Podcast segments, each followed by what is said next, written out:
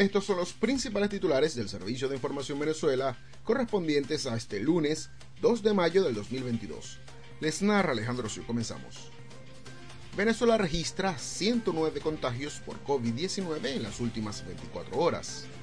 Nicolás Maduro anunció bono único de 10.000 bolívares para jubilados. Legisladores de Mérida, Trujillo y Zulia se reunieron para trabajar unidos en beneficio de afectados por las lluvias. Fuera de nuestras fronteras, Rusia ataca el aeropuerto de Odessa para destruir armas enviadas de Estados Unidos y países europeos. Alemania dice que pronto se independizará del petróleo ruso. Y para finalizar, voluntarios estadounidenses apoyan a ucranianos en el terreno ante Rusia. Así despedimos esta emisión. Recuerden que pueden emplear estas y otras noticias en www.civenezuela.net. Les Alejandro Siu, CNP número 22507, para el Servicio de Información Venezuela.